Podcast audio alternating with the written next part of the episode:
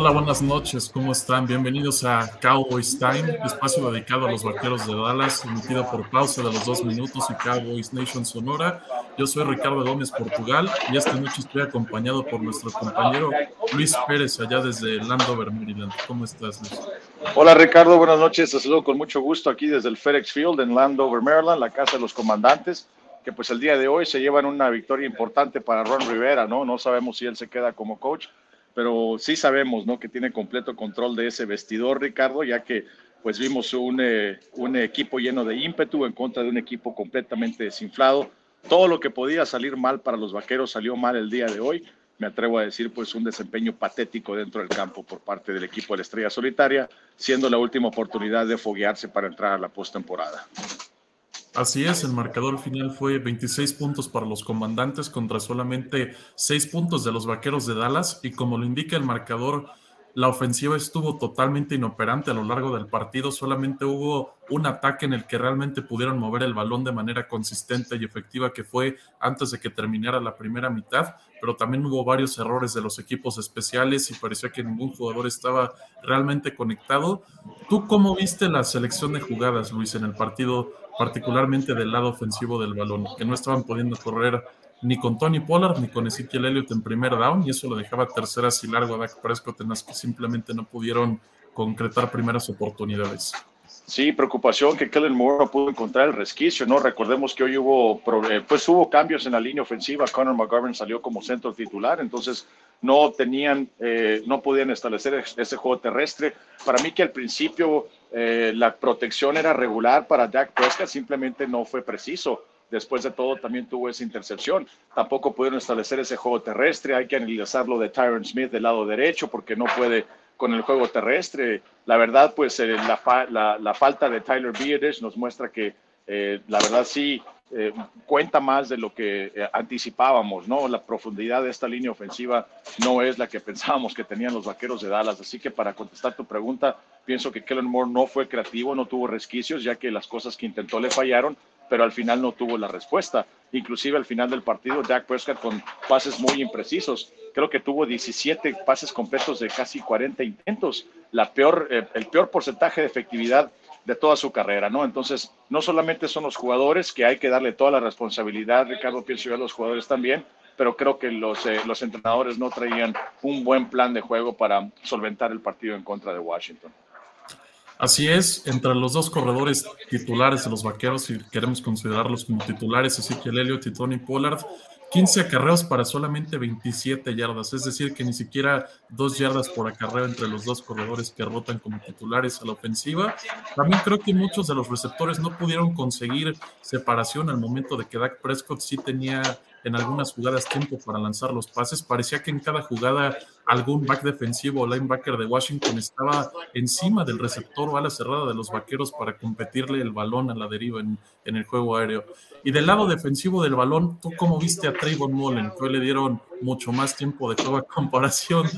Hoy, hoy lo vimos mucho. ¿Cómo lo viste, Luis? No, pues esa última jugada donde lo quemaron como tostada, básicamente, ¿no? Él tenía gran oportunidad para hacerlo. Fuera de esa jugada, pienso que lo hizo regular, eh, pero de alguna forma, ¿no? Eh, tal vez Xavier Rhodes va a ser una mejor opción para los vaqueros de Dallas, ya que tiene muchísima experiencia.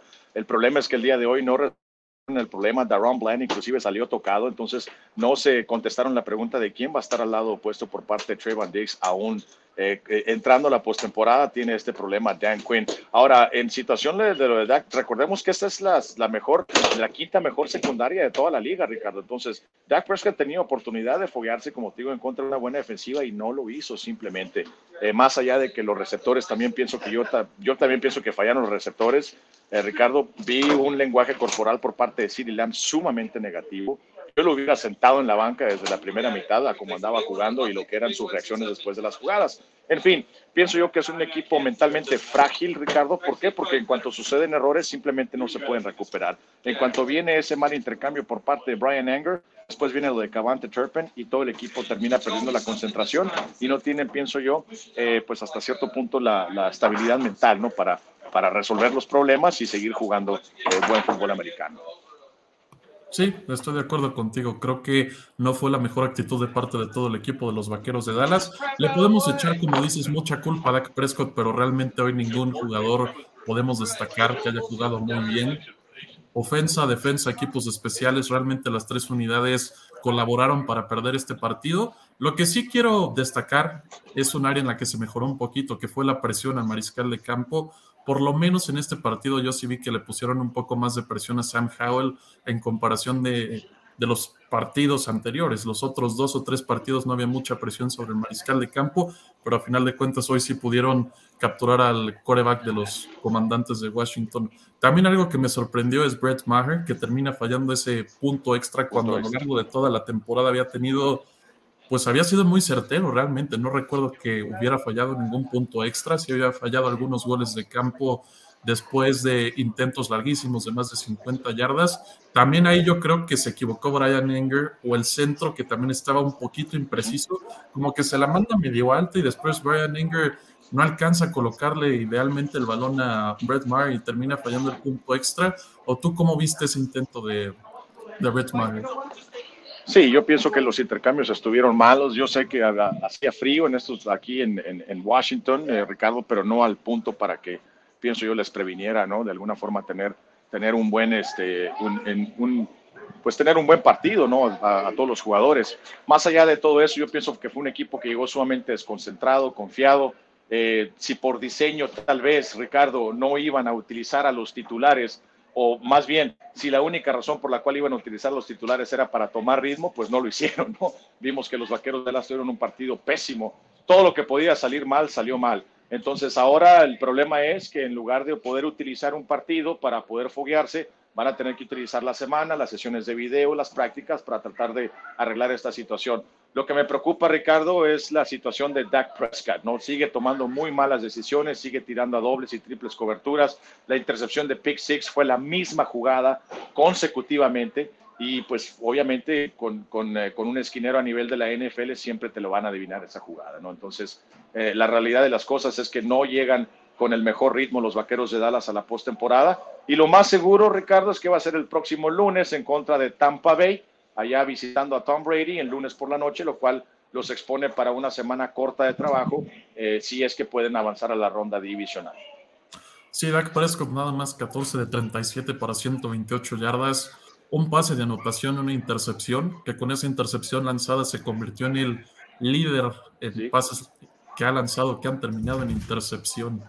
Entonces, si es alarmante un poquito esta situación de Dak Prescott. No se puede dar ese lujo contra equipos como Tampa Bay, como ya comentabas, Luis.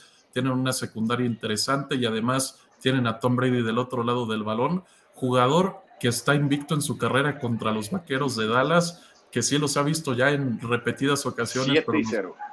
7 y 0. Y los vaqueros, pues parece que todavía no encuentran la fórmula para ganarle. Y justamente por esa estadística es que varios aficionados, me incluyo yo, no sé, ahorita te voy a preguntar tu opinión. Vemos complicado que los vaqueros puedan ganarle a Tampa Bay por cómo se vieron la semana pasada los bucaneros contra las panteras. Sí, en papel se ve mejor equipo por parte de los vaqueros de Dallas, ¿no? Pero si no puedes ejecutar jugadas, si no llegas preparado, si no puedes establecer ese juego terrestre. El día de hoy Tony Pollard llegó a las mil yardas, pero ¿de qué le sirvió? Si no lo pusieron en las posiciones para poder ser exitoso.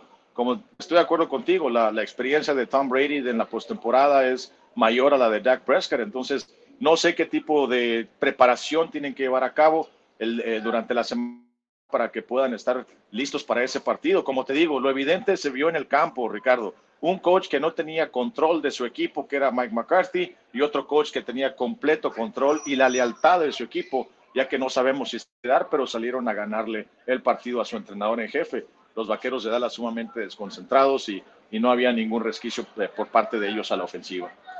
Y hablando del otro lado, creo que también hay que darles un poco de crédito, son jugadores profesionales, también les pagan para ganar partidos.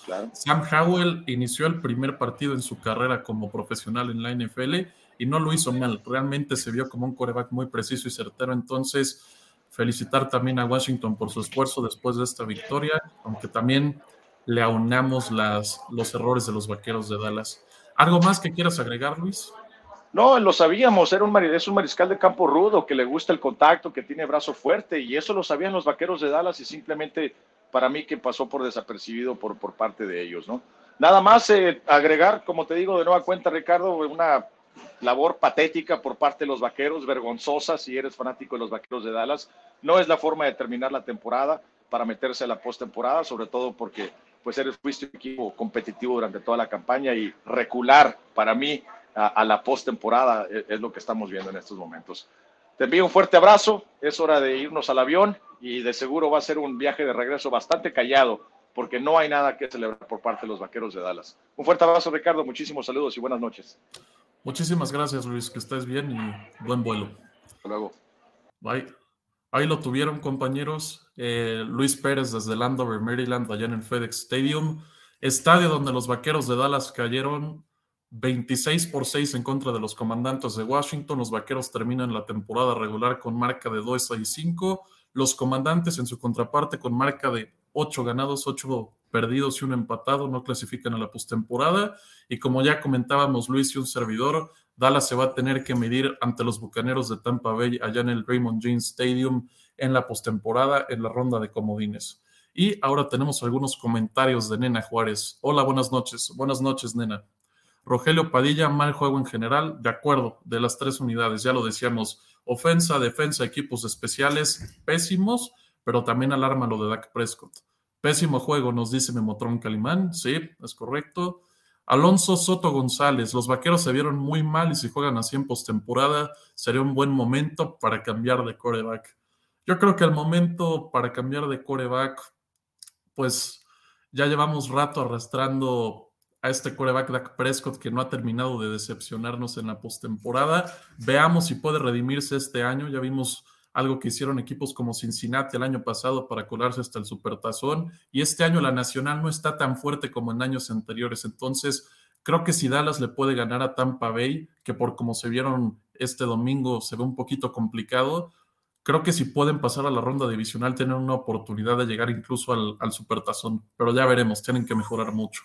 Jerry García nos dice, ahí viene Tom Brady al Super Bowl 2023. Soy fan de Dallas, pero este equipo no tiene nada. Necesitan un coach como Jimmy Johnson. De acuerdo, también hubo algunas decisiones de los entrenadores que no fueron las ideales para este partido. Particularmente yo creo que de Kellen Moore, la selección de jugadas se me hizo pésima.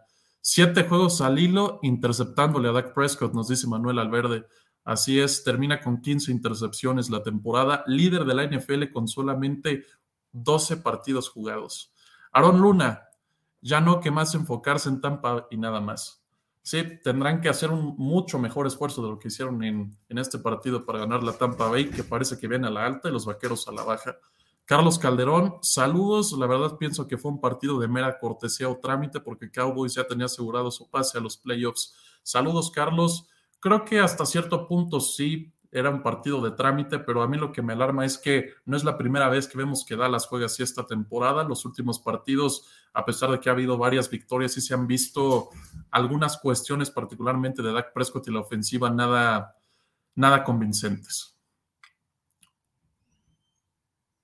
Manuel Alverde nos dice, no se vio que jugaron de trámite. No, muy bien, esos fueron todos los comentarios. Yo soy Ricardo Gómez Portugal. Les doy las gracias por estar al pendientes de esta transmisión de Cowboys Time, emitido por Cowboys Sonora y por pausa de los dos minutos. Y también quiero recordarles que el miércoles a las 5 pm, hora de Hermosillo, 6 pm, hora de la Ciudad de México, vamos a tener otra transmisión en la que vamos a hablar de cara al partido de postemporada contra los Bucaneros de Tampa Bay.